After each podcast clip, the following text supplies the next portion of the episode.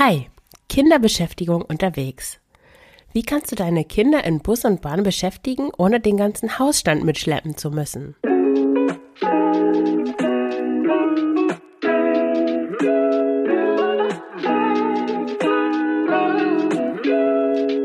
Herzlich willkommen zum Frugales Glück Podcast, dem Podcast über Minimalismus, Nachhaltigkeit und vegane Ernährung. Mit mir, Marion Schwenne.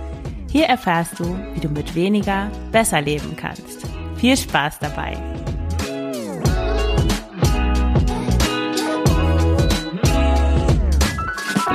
Ja, hallo und herzlich willkommen zu einer neuen Folge des Frugales Glück Podcasts. Wie du hörst, bin ich etwas erkältet. Ich bin froh, dass meine Stimme überhaupt wiedergekommen ist. Die war nämlich eine Zeit lang weg. Und deswegen versuche ich mich heute so kurz wie möglich zu fassen um dann noch genug äh, Stimme für, zu haben für alle anderen Dinge, die, für die ich heute noch Stimme brauche. Als erstes, bevor ich in die Folge einsteige, möchte ich dich ganz herzlich einladen zu meinem Webinar, was in ungefähr drei Wochen stattfindet. Den Link findest du in den Shownotes zur Anmeldung. Und in dem Webinar geht es um Minimalismus mit Kindern.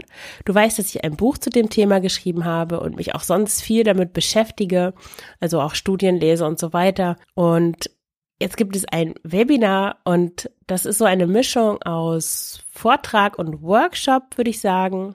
Ich stelle dir da einzelne Bereiche vor, worauf man Minimalismus alles anwenden kann im Zusammenhang mit Kindern. Dazu gehört zum Beispiel das Ausmisten, natürlich, das gehört immer zum Minimalismus dazu.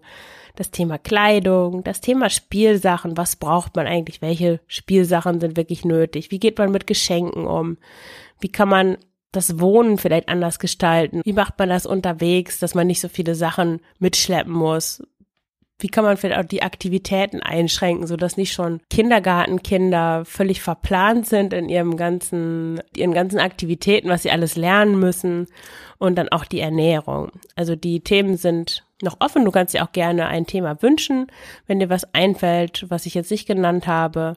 Und in dem Webinar werde ich dir auch mein neues Gruppencoaching-Programm vorstellen. Das ist eine Beta-Version, also jetzt hier exklusiv für, für dich als Podcast-Hörerin. Das Gruppencoaching wird sich, also das beschäftigt sich auch mit dem Thema Minimalismus mit Kindern. Auch da gehen wir jeden Bereich einzeln durch und das funktioniert so, dass es jede Woche ein Zoom-Treffen geben wird, also online über Video und ich bestimmte Dinge erzähle, also wieder so eine Mischung aus Vortrag und Workshop, also dass du auch aktiv wirst, bestimmte Aufgaben bekommst, die du erledigst, also womit du dein anfangen kannst, mehr Minimalismus in deinen Alltag, in dein Leben mit Kindern zu bringen, so dass du endlich in die Umsetzung kommst und nicht nur liest und denkst, oh ja, das ist alles toll, sieht super aus, aber dann äh, liegt bei dir zu Hause trotzdem überall alles rum und du bist irgendwie überfordert von den ganzen Aufgaben und genervt von dem Zeug, aber schaffst eigentlich nicht wirklich dagegen vorzugehen. Und das Tolle ist, dass da ja auch noch andere Frauen in der Gruppe sind, in dem Coaching. Also du bist nicht alleine mit mir, sondern da sind noch viele andere tolle Frauen. Genau, das Coaching richtet sich an Mütter mit Kindern im Alter von, ja, du kannst auch schwanger sein oder nur Kinderwunsch haben, das ist ja egal. Aber vielleicht sollten die Kinder nicht älter als acht sein, weil dann kenne ich mich irgendwann nicht mehr aus. Also ich weiß nicht so recht, wie das jetzt ist mit Teenagern, weil ich kein Teenagerkind habe. Also vielleicht so bis ins Grundschulalter, würde ich sagen. Ja, das ist das Gruppencoaching. Wenn du dich direkt dafür anmelden möchtest, dann kannst du dich auf die Warteliste eintragen. Den Link findest du auch in den Show Notes. Und was ich noch, jetzt habe ich noch was vergessen, genau. Da gibt es nicht nur die wöchentlichen Zoom-Treffen, sondern auch eine WhatsApp-Gruppe oder wenn du das lieber hast, wenn die Mehrheit sich für einen anderen Messenger entscheidet, können wir auch gerne Telegram oder Signal nehmen aus Datenschutzgründen, wenn jemand was gegen WhatsApp hat. Und Dort gibt es dann einen, einen regen hoffentlich Austausch, da kannst du mir Fragen stellen und ich beantworte die dann im Laufe von, ja, ich versuche ein, zwei, drei, im Laufe von maximal drei Stunden dann darauf zu antworten per Sprachnachricht.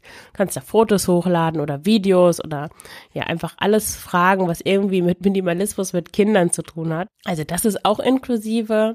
Und dann gibt es noch das Kennenlerntreffen. Das wird etwa ja, eine Stunde dauern, wo ich nochmal, ja, wo wir uns kennenlernen, wo wir Themen und Fragen austauschen und einfach da hinein starten. Also dieses neunte Treffen kommt noch dazu. Es sind also neun Treffen plus die Unterstützung in der WhatsApp-Gruppe, wo du mir jederzeit deine Fragen stellen kannst.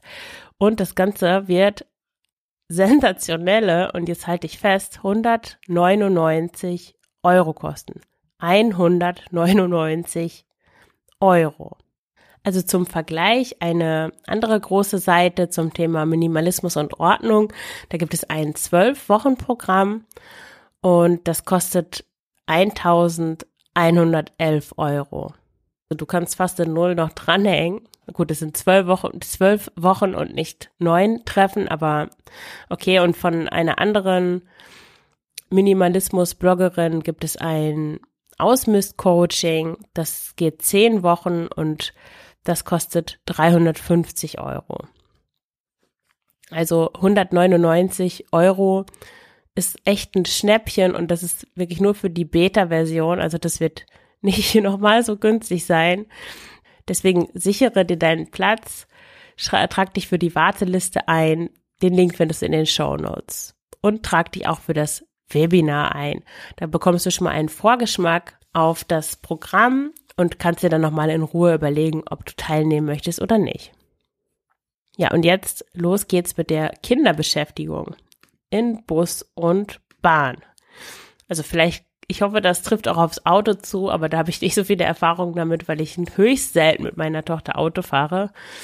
Ja, wie schaffst du es also deine Kinder, wenn du mit denen unterwegs bist, so zu beschäftigen oder dass sie sich beschäftigen mehr oder weniger, so dass du nicht wirklich die ganzen Spielsachen mitnehmen musst und da so eine Art Entertainment-Show draus machst? Ich sehe das manchmal, wenn ich mit dem Zug unterwegs bin, zum Beispiel im ICE von Brüssel nach Köln, fahre ich öfters, wenn ich zu meiner Mutter fahre und die Familien mit Kindern es ist unglaublich, was die dabei haben. Also, die haben Puzzles mit und, und fünf Bücher und Gesellschaftsspiele noch und nöcher. Und letzten Endes hängen die Kinder dann doch am Handy. Also die grundsätzliche Frage ist, wie beschäftigen sich deine Kinder überhaupt schon zu Hause, also grundsätzlich, ohne dass, dass sie jetzt irgendwo hinfahren? Im Idealfall spielen sie eigenständig und ausdauernd und benutzen ihre Fantasie. Also sie spielen mehr dadurch, dass sie ihre Fantasie benutzen und kreativ sind, als dass sie tatsächlich mit Dingen spielen. Also mit konkreten Gegenständen, die als Spielsachen gedacht sind. Und auf diese Weise sind sie dann auch in so einem, man nennt das Flow also in so einem Flusszustand, wo sie alles um sich vergessen. Bei meiner Tochter ist das dann so, wenn die in diesem Flow-Zustand ist, dann kann ich sie ruhig ansprechen. Sie hört einfach nicht, was ich sage, weil sie so in ihrem Spiel vertieft ist, dass sie alles um sich vergisst. Und das ist das, was wir bei Kindern fördern wollen. Weil für Kinder ist in der Entwicklung dieser Flow-Zustand ganz wichtig, um zu, um zu lernen, um neue Dinge, die sie im Alltag aufgeschnappt haben, zu integrieren in ihr System sozusagen. Also wenn du das mal beobachtest, wie Kinder in diesem Zustand spielen, dann übernehmen die oft Wörter, die sie an dem Tag gehört haben oder Dinge, die sie im Kindergarten aufgeschnappt haben, die sie da gemacht haben oder was auch immer. Und der Flow-Zustand ist natürlich auch für dich super, weil du dann andere Sachen machen kannst und das Kind einfach mit Spielen beschäftigt ist. Und was kannst du jetzt konkret tun, damit deine Kinder in diesen Flow kommen? Also zuerst einmal ist es wichtig, dass du gar nicht so viele, dass deine Kinder nicht zu viele Spielsachen zur Verfügung haben. Also es ist immer besser, dass sie zu wenig Spielsachen haben, als dass sie zu viel Spielsachen haben. Und das hat nichts damit zu tun, wie es dann oft heißt, ja, du willst den Kindern deinen Minimalismus aufzwängen oder das ist irgendwie schlecht für die Kinder oder Quälerei oder falscher Geiz oder so. Das hat damit gar nichts zu tun, sondern es geht wirklich um das Wohl der Kinder, weil den Kindern geht es besser, wenn sie kurz diesen Moment der Lehre haben und dann aber improvisieren und aus sich selbst heraus etwas schaffen, womit sie dann spielen. Meine Tochter hat zum Beispiel drei unsichtbare Einhörner. Ernsthaft. Die heißen alle Elfie, Elfie 1, Elfie 2 und Elfie 3. Und eines, eine Elfi kommt immer mit in die ähm, Schule, heißt es ja hier, aber es ist eigentlich der Kindergarten. Eine liegt zu Hause rum und die andere, ich weiß gar nicht, was die für eine Funktion hat. Und sie nimmt ihn dann auch wirklich auf den Arm so und, und hält die Hände so, als hätte sie dieses Einhorn auf dem Arm. Ich trete der dauernd auf den Schwanz, weil ich die ja nicht sehe. Äh, und manchmal benimmt sich Elfi auch ziemlich daneben. Dann kotzt sie auf den Teppich oder macht solche Sachen. Und ja, meine Tochter baut Höhlen im Wohnzimmer mit, mit ihrer Lieblingsdecke, die sie auch als Elsa-Umhang benutzt. Und dann ist sie da auch mit Elfi in dieser Höhle und also das sind wirklich ganze Romane, die sich da, die sie sich da ausdenkt. Und hätte sie jetzt zum Beispiel zehn Stofftiere, also Einhorn, Stofftiere, ja, weiß ich nicht, ob sie sich da noch diese Elfi ausdenken würde. Also man tut Kindern wirklich was Gutes, indem man die Auswahl beschränkt und sich vor allem auf abstrakte Dinge beschränkt, wenn es etwas zum Spielen gibt. Also nichts, das monofunktional ist, wo man nur einen Knopf drückt und das Spielzeug macht irgendwas, sondern Dinge, die vielseitig verwendbar sind, wo man seine Fantasie gebrauchen muss. Das kann zum Beispiel eine Decke sein. Diese Decke, von der ich erzählt habe, die ist blau oder so türkis, aber meine Tochter, ja, sie ist gerade in der Elsa-Phase, es ist ganz furchtbar. Ich habe nie für möglich gehalten, dass das je passieren wird, aber es ist passiert und ja, sie tut sich diese Decke um und spielt dann wirklich Prinzessin. Manchmal ist sie Elsa, manchmal ist sie aber auch andere Prinzessin, die sie aus Märchenbüchern kennt. Aber dieses, diese Decke, mit der spielt sie auch Monster. Also dann spielt sie Monster und ich muss mich erschrecken. Oder sie baut diese Höhlen. Oder sie spielt, dass ihre Stofftiere krank sind und dass sie im Krankenhaus sind und dass sie die zudeckt und so weiter. Also diese Decke ist auf jeden Fall multifunktional einsetzbar. Wenn sie jetzt zum Beispiel Krankenhausbetten für Stofftiere hätte oder für Puppen, dann bräuchte sie die Decke nicht. Dann hätte sie einfach dieses Bett und das hätte diesen Zweck und fertig. Was auch wichtig ist, damit Kinder in diesen Flow kommen, ist, dass du als Mutter oder Vater nicht immer mitspielst. Also nicht immer mitspielen und denken, ja, es ist mein Kind, ich muss mit dem spielen, sonst bin ich eine schlechte Mutter oder ein schlechter Vater, sondern auch wirklich deutlich sagen, nein, ich mache jetzt das. Ich koche jetzt oder ich möchte jetzt ein Buch lesen oder ich möchte telefonieren oder was auch immer du machen möchtest oder musst. Also nicht permanent verfügbar zu sein. Ich kenne Kinder, deren Eltern immer hinter denen herlaufen und sie auch noch dazu animieren, ja, was sie jetzt als nächstes machen und das wechselt dann alle fünf Minuten und die Eltern sind in so einer Rolle des wirklich des Entertainers und das finde ich ganz furchtbar. Also nicht nur wäre ich, glaube ich, schon längst im Burnout gelandet, nach einer Woche, denke ich, sondern es ist auch für die Kinder schlecht, weil wann fangen die denn dann an, sich selbst Sachen zu überlegen und alleine zu spielen? Das machen die dann ja nie, weil, weil sie immer auf den Input der Eltern warten und das ist ja nicht Sinn und Zweck der Sache.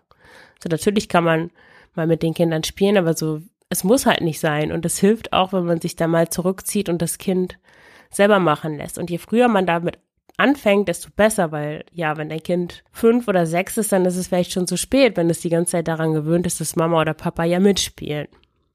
Die Frage ist jetzt natürlich, gibt es denn nicht Kinder, die nicht alleine spielen können oder die vielleicht nicht in diesen Flow kommen, die wirklich alle zwei Minuten die Spielsachen wechseln und die irgendwie bespaßt werden müssen. Also so wie es auch Babys gibt, die immer getragen werden wollen und die man halt nicht mal eben so ablegen kann. Oder anders gefragt, spielt meine Tochter so ausdauernd allein, weil, weil sie so ist, weil das ihre Art ist, oder hat das was damit zu tun, wie ich mich auch verhalte? Ja, das ist natürlich eine ewige Frage und ich weiß auch die Antwort auf diese Frage nicht. Ich habe ja nur ein Kind, aber ich glaube fest daran, dass man das Spielverhalten positiv beeinflussen kann, indem man die Umgebung minimalistisch gestaltet oder schlicht gestaltet, so dass das Kind seine Fantasie benutzen kann und indem man das Kind auch ein bisschen sich selbst überlässt, vielleicht Vorschläge macht, wenn das Kind jetzt gar keine Ideen hat, aber sich dann auch zurückzieht und das Kind mal alleine machen lässt, so dass das Kind wirklich diesen Moment der Leere überhaupt die Chance hat, Leere erfahren zu können, um dann aus dieser Leere selbst was zu schaffen. So, jetzt Bus und Bahn. Also, wenn diese Voraussetzungen gegeben sind, dann ist es auch im Bus und Bahn nicht so schrecklich. Dann musst du halt nicht die fünf Puzzles und sechs Gesellschaftsspiele und so weiter mitnehmen. Was nehme ich mit? Wir haben immer ein, so ein Maxi-Pixie-Buch dabei oder zwei, weil die sind schön dünn und nehmen nicht viel Platz weg. Und meine Tochter liest es dann sich selber vor, damit hat sie neulich angefangen. Also sie guckt sich die Bilder an und tut so, als würde sie sich die Geschichte selber erzählen oder beziehungsweise sie erzählt sich die Geschichte selber. Dann spielt sie auch damit und liest es ihren Stofftieren vor. Also sie ist ein großer, ja, liest wirklich ihren Stofftieren vor. Also die kümmert sich um Stofftiere. Die hat irgendwie diese ähm, sich kümmern um in diesem Fall Stofftiere. Das ist irgendwie so ihre favorisierte Art des Spielens. Ja, generell Bücher. Also ich habe jetzt auch mir einfach ein paar Kinderbücher auf meinen E-Book-Reader geladen und lese ihr die dann vor. Oder was du auch machen kannst, wenn du darauf Lust hast, du kannst die in anderen Sprachen, entweder in Sprachen, die du beherrschst oder in Sprachen, die du nicht beherrschst, Bücher auf deinen E-Book-Reader laden und die dann zum Beispiel Satz für Satz vorlesen. Vielleicht hast du das Interview mit Undine gehört, das war Folge 42, das Interview mit Undine Almani. Und da hat sie auch erzählt, dass sie so mit ihrer Tochter Schwedisch gelernt hat, indem sie einen Satz vorgelesen hat auf Schwedisch und dann hat sie den auf Deutsch übersetzt. Und meine Tochter zum Beispiel hasst es, wenn ich mit ihr Russisch spreche, weil nur Papa spricht Russisch und wenn Mama was anderes spricht als Deutsch, dann wird sie irgendwie, kommt sie durcheinander mit ihren ganzen Sprachen. Aber was funktioniert ist, wenn ich das Satz für Satz mache. Also das akzeptiert sie. Also probier das doch mal aus. Wenn du zum Beispiel deine Französischkenntnisse auffrischen willst, warum nicht ein französischsprachiges Kinderbuch runterladen und dann Satz für Satz vorlesen und übersetzen. Das ist eine super Übung. Dein Kind lernt Französisch, du lernst Französisch und ihr seid beschäftigt. Vor allen Dingen, wenn dein Französisch nicht so gut ist, bist du auch ganz schön beschäftigt. Ja, das war die Büchersache. Also ich habe jetzt keine großen, großformatigen Bücher oder so dicke Vorlesebücher oder so dabei. Das nimmt mir einfach zu viel Platz weg. Dann kommt es auch auf den Spieltyp deines Kindes an. Da kannst du auch mehr drüber nachlesen in meinem Buch über Minimalismus mit Kindern. Findest du auch in den Show Notes. Meine Tochter ist so ein Rollenspieltyp, also ihr reichen wirklich zwei Stofftiere und sie spielt damit eine halbe Stunde nur mit diesen Stofftieren. Ich weiß gar nicht, was sie da genau spielt und da muss ich auch nicht unbedingt mitspielen, weil ich kann das nicht so gut und dann spielt sie, glaube ich, manchmal auch lieber alleine. Ja, die, die Stofftiere werden krank, die spielen oder wollen dann nicht mehr Freunde sein oder äh, dann ist ein Stofftier die Mama und meine Tochter ist das Kind. Also wilde Sachen, denen sie sich beschäftigen kann. Also wenn dein Kind auch Rollenspiele gerne spielt, dann versuch mal sowas zu ermutigen oder einfach beobachte einfach mal, ob das was für dein Kind ist. Dann zu den Spielen. Ich bin kein großer Fan von Gesellschaftsspielen. Ich fand die schon als Kind nervig. Was ich aber super finde, ist Bandolino. Das findest du in diesem in Beitrag zu dieser Folge auf Frugales Glück. Wenn du übrigens Bücher oder andere buchartige Artikel kaufst da und mich unterstützen möchtest, dann tu das doch gerne über meinen Buch 7 Link. Buch 7 ist ein nachhaltiger Buchhandel, die äh, pflanzen für jeden Kauf einen Baum und das ist alles CO2-neutral und viel besser als der große Versandhändler, der mit A anfängt. Also wenn du was Gutes tun willst, der Umwelt und mich auch unterstützen möchtest, dann ist es super, wenn du über diesen, über meinen Affiliate-Link kaufst. Die entstehen dadurch keine weiteren Kosten und ich bekomme fünf Prozent. Das ist eine super Sache, um frugales Glück zu unterstützen. Bandolinos gibt es auch bei Buch 7. Also bei Bandolinos, ich kann, ich habe jetzt schon fünfmal versucht, das zu beschreiben, muss es immer wieder löschen. Also da geht es um Zuordnungsübungen. Die Kinder, da sind acht Bilder auf, auf einer Seite sozusagen und das Kind muss mit Hilfe so eines äh, Bindfadens, einer Kordel die richtigen Bilder zuordnen. Also zum Beispiel Spielplatz, dann sieht man eine Rutsche und dann ist vielleicht das Kind ähm, ausgeschnitten, man sieht nur den Schatten auf der Rutsche und dann ist das Kind in der Position unten auf den Bildern als Schatten oder als richtiges Kind und dann muss das Kind finden, welcher Schatten zur Rutsche gehört. Und auf der Rückseite dieser Karte kann man dann sehen, ob der Bindfaden, ob die Kordel richtig gelegt ist. Also guck dir das mal bitte an. Das ist jetzt, vielleicht kannst du dir jetzt mehr darunter vorstellen, aber das ist thematisch gegliedert, also was dein Kind auch interessiert. Es gibt total viele, also ich glaube fast tausend verschiedene äh, Stück oder so. Und Kinder können sich damit super selbst beschäftigen, weil sie einfach, ja, sie können diese Zuordnungsübungen machen und können dann auf der Rückseite selbst kontrollieren, ob das richtig war, was sie gemacht haben oder nicht. Also ich glaube, das ist für fast alle Kinder interessant und es gibt es auch für verschiedene Altersstufen. Dann äh, Uno ist immer eine gute Sache. Es gibt da so eine äh, Kinderversion mit Tieren. Da gibt es rosa Flamingos zum Beispiel. Solche tollen Sachen. Also das ist klein, das kann man immer mitnehmen, das macht immer Spaß. Manchmal finden sich auch noch MitspielerInnen im Zug. Dann wird das Ganze noch lustiger, weil dann eine ganz andere Dynamik entsteht. Und ich sehe was, was du nicht siehst, geht auch immer. Damit kriegst du 20 Minuten auf jeden Fall rum, würde ich sagen.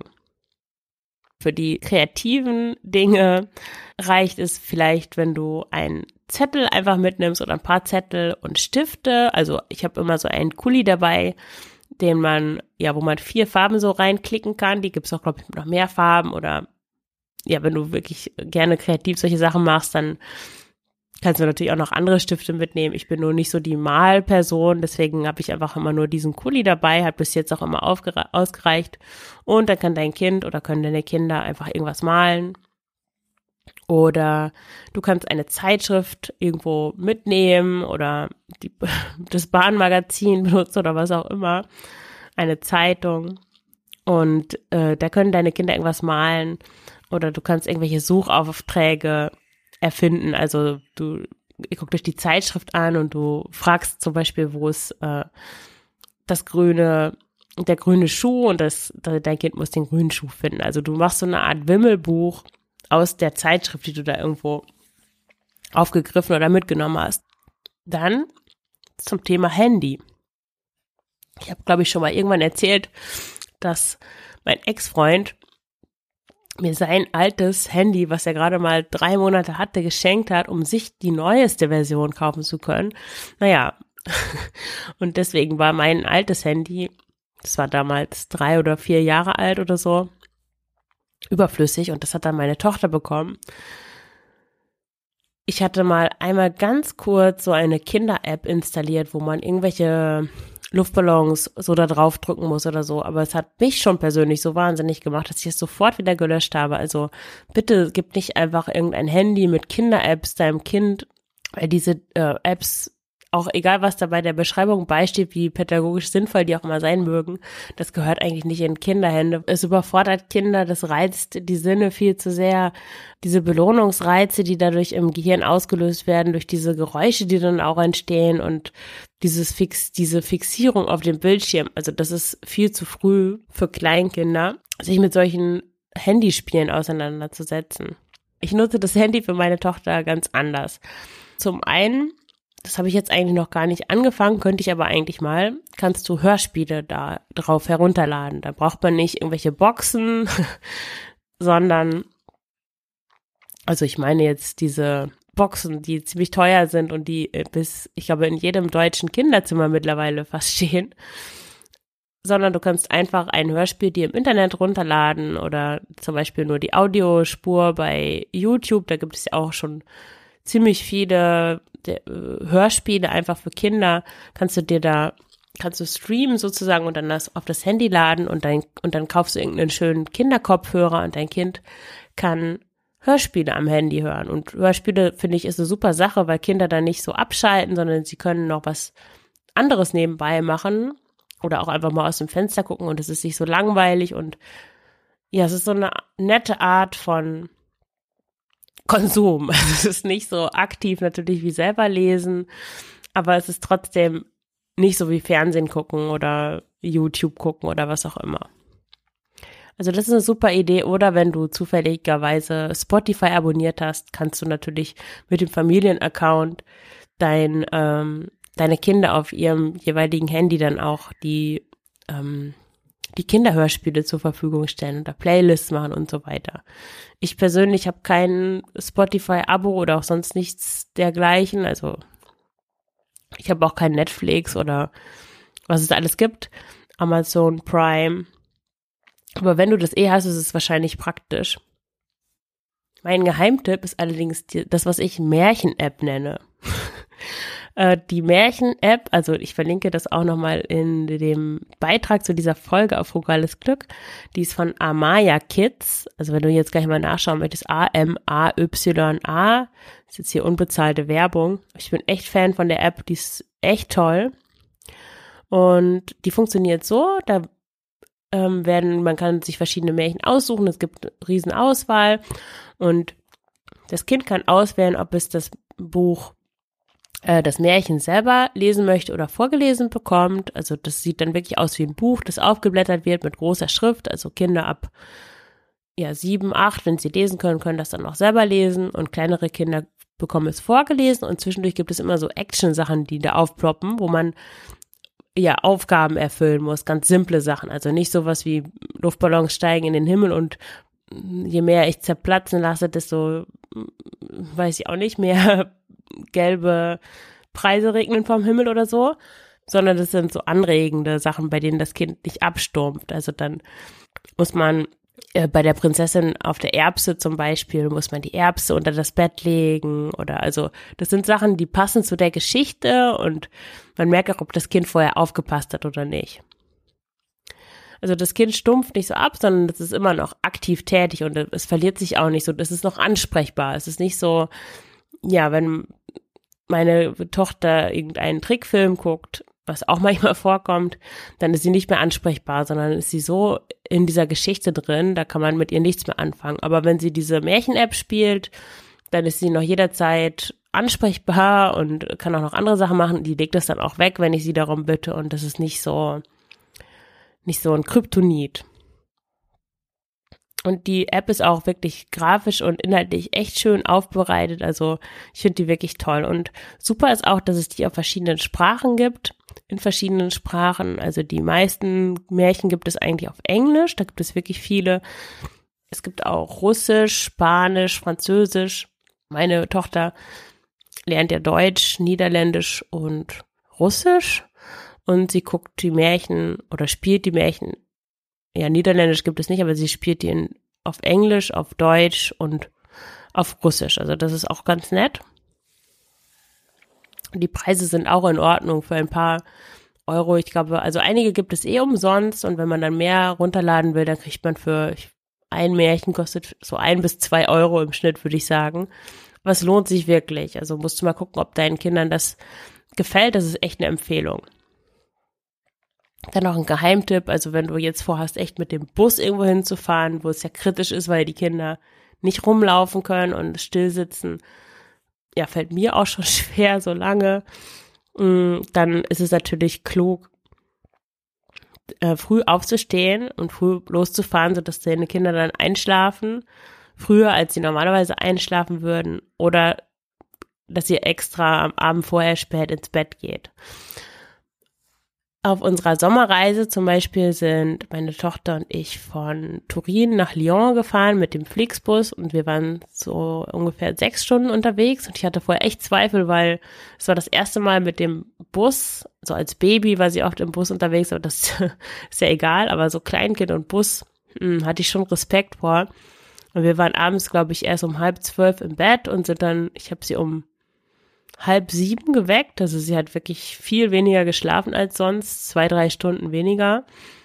Und hat dann in dem Bus drei Stunden geschlafen. Also das war super. Ist natürlich keine Garantie, dass der, dass die Rechnung dann auch aufgeht. Es kann auch sein, dass die Kinder dann furchtbar schlechte Laune haben und nicht einschlafen. Aber das kannst du besser einschätzen, ob du das riskieren magst oder nicht. Und zum Schluss lade ich dich nochmal ganz herzlich ein in das kostenlose Webinar zum Thema Minimalismus mit Kindern. Das Webinar wird eine Mischung aus Workshop und Vortrag. Du bekommst einen Überblick über das Thema Minimalismus mit Kindern, wie du es schaffst, dein Leben zu entrümpeln mit Kindern, dass nicht immer überall alles rumliegt, dass du mehr Ordnung schaffst, dass nicht ständig neue Sachen dazukommen und dass deine Kinder bei allem entspannter und zufriedener sind, als sie, als sie jetzt sind. Und du natürlich auch. Und nebenbei sparst du auch noch eine Menge Geld, weil du nicht so viele Sachen kaufen musst. Und du sparst Zeit, weil du nicht mehr so viel aufräumen musst. Und du hast auch mehr Zeit für dich, für dein Kind. Und du wirst insgesamt mehr Leichtigkeit in dein Leben bringen. Den Link zur Anmeldung findest du in den Show Notes. Und wenn du Leute kennst, für die das Thema Minimalismus mit Kindern auch interessant ist, dann leite den Link doch gerne weiter. Dann danke ich dir fürs Zuhören und wünsche dir alles Gute, deine Marion.